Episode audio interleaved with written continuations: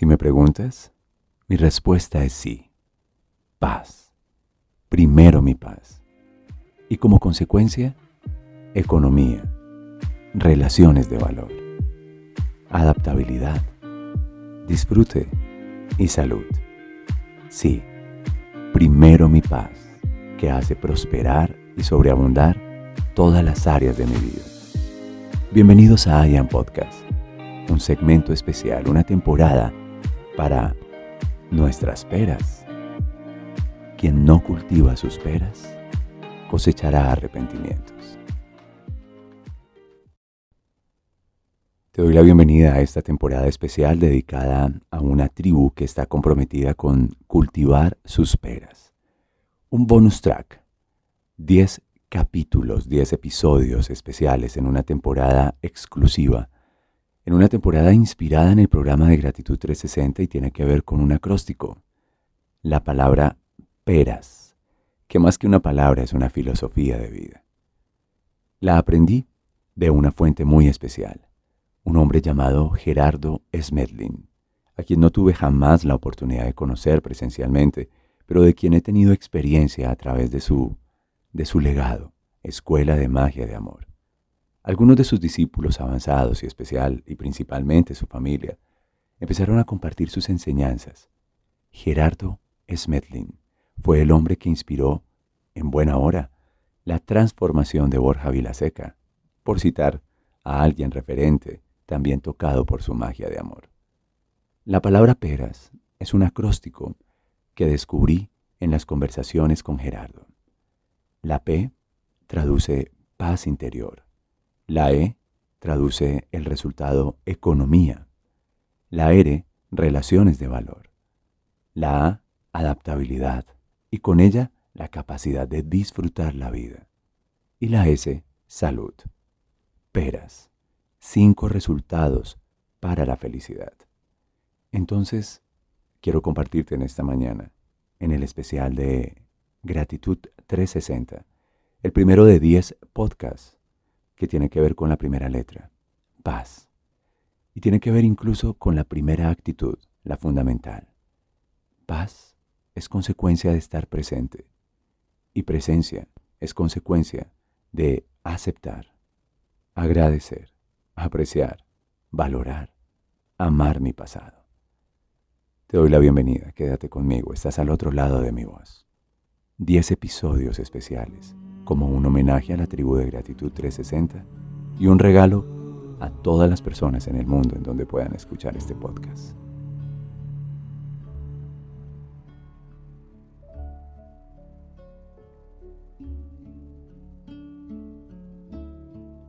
La dulce melodía que acabas de escuchar integra un mantra.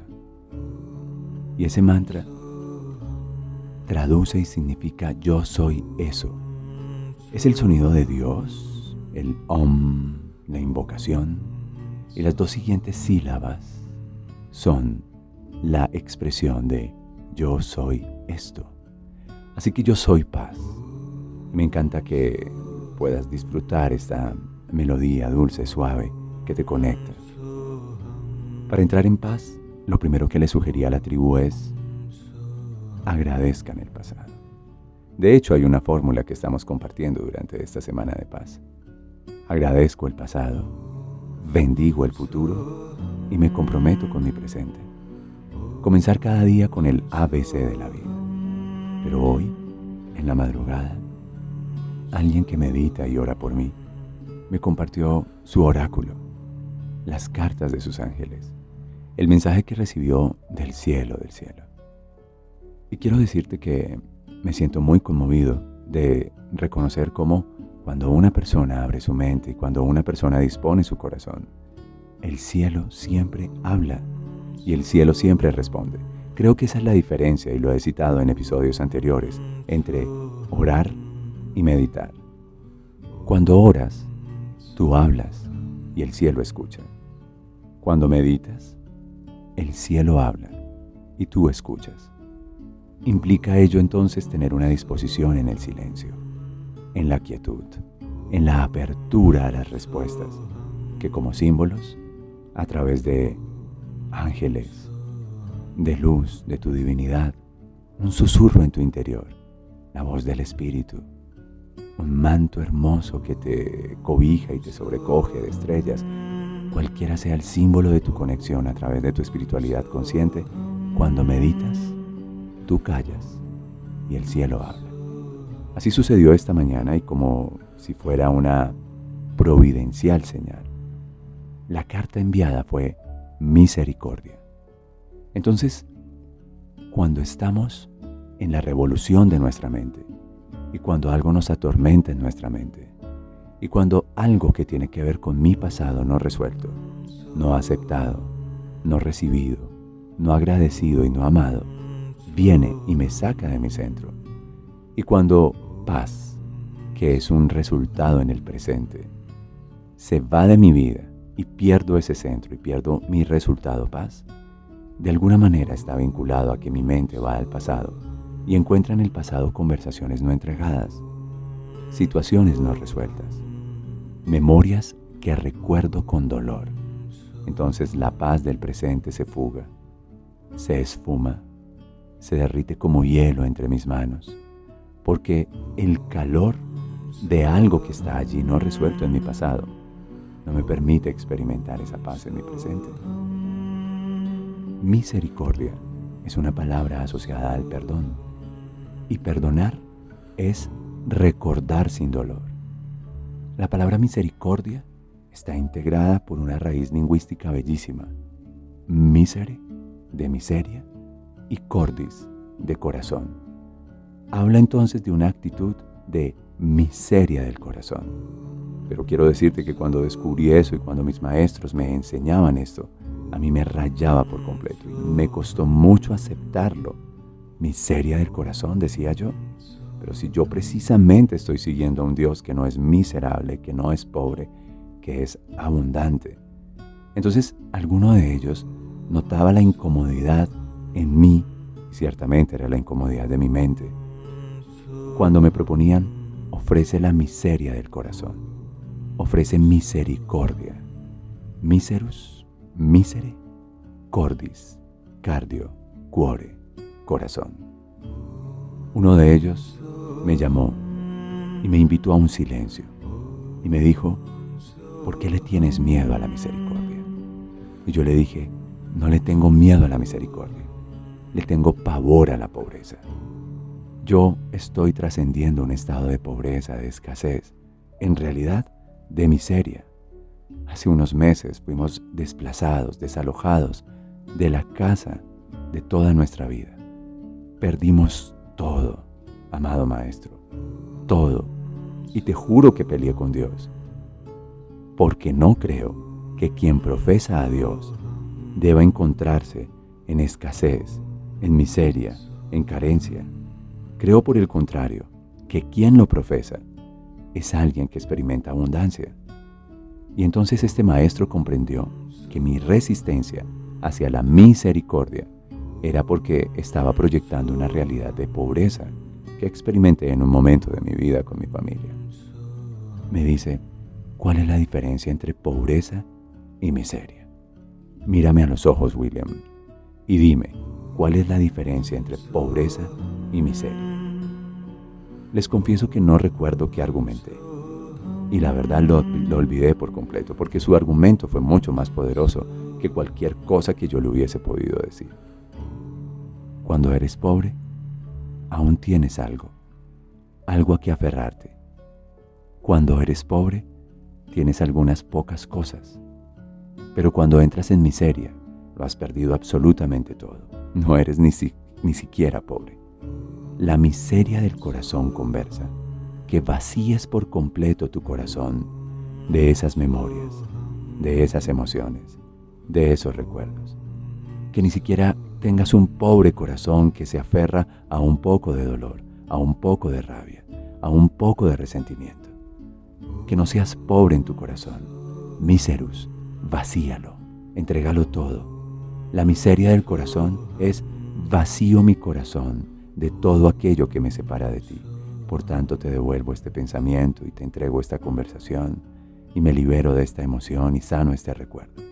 cuando puedo vaciar mi corazón, entregarlo todo, perderlo todo, libero ese espacio, creo un vacío fértil para que surja la ternura y para que surja la compasión y para que surja la dulzura en mi trato, primero hacia mí y luego hacia los otros.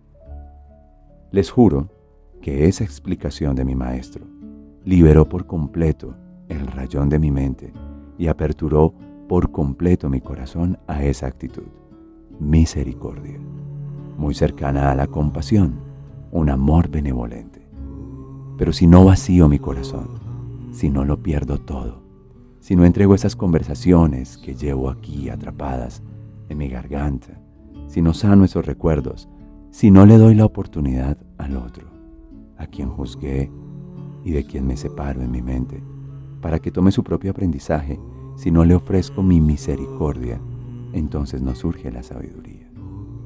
Y la sabiduría es ese estado interior que se exterioriza y se proyecta en mí afuera, a través de la serenidad, a través del equilibrio, a través del bienestar.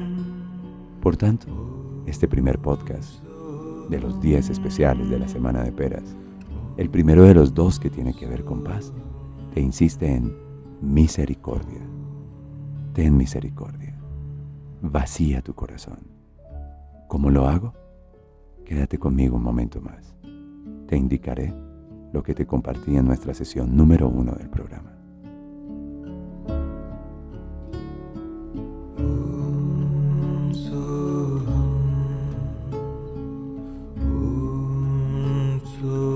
Toma una posición cómoda. Siéntate. Si puedes, enciende una vela. Quédate observando la vela y escuchando esta suave melodía. Ahora, mira hacia adentro y observa tu historia. Observa tu pasado y ofrécele tu misericordia. Vacía, entrega todo. No te quedes con nada para que surja la belleza inesperada de la ternura, de la aceptación, de la compasión, de un amor benevolente que te hace brillar como las estrellas. A cualquier situación del pasado, ofrécele tu gratitud y antes de ello, tu aceptación. Dile así a cualquier recuerdo, a una persona específica a una situación en particular, a algo que te quita tu paz. Yo te acepto. Yo te recibo. Y ofrece tus manos para recibir la energía de esta persona o memoria o situación. Yo te acepto. Yo te recibo. Aceptar no significa que apruebo lo que hiciste, tu actitud, lo que comentaste, acepto que esa es tu manera, que no coincide con mis valores, porque yo no me comportaría así frente a ti. Te acepto, te recibo, para agradecer, porque tú eres la oportunidad de saber quién soy yo en mi corazón, porque gracias a ti y en tu espejo puedo comprender el valor de la lealtad, de la transparencia.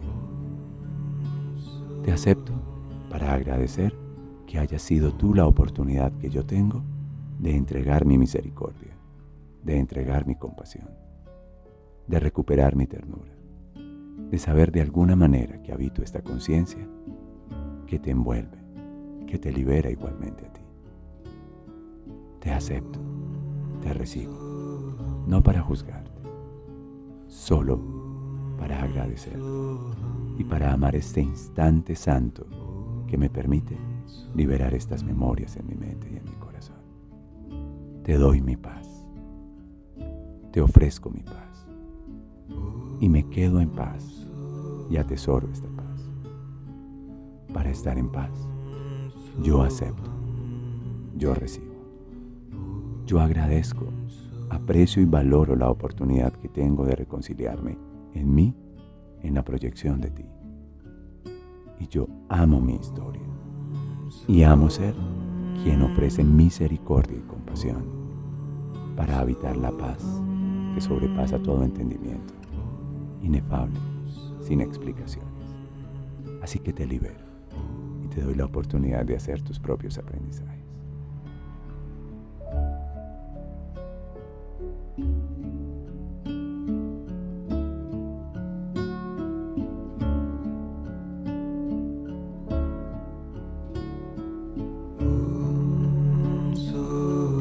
Esta manera suelo hacerlo y practicarlo porque descubrí que cuando yo traigo exceso de equipaje emocional y mental, eso se nota en mi cuerpo, eso se nota en mis actitudes. Entonces mi mente va a querer resolverlo con control, con egoísmo, con resistencias, con rechazos. Y la verdad es que la mente siempre se va a quedar corta frente a los misterios del corazón. Amo tanto a esta persona que me compartió su mensaje de esta mañana. Y de hecho espero que de alguna manera mi voz llegue hasta ti para decirte gracias, porque si uno sana, todo se sana. Mi nombre es William Fernando Sánchez y estás en la edición especial de I Am Podcast en la Semana de Paz, en Gratitud 360.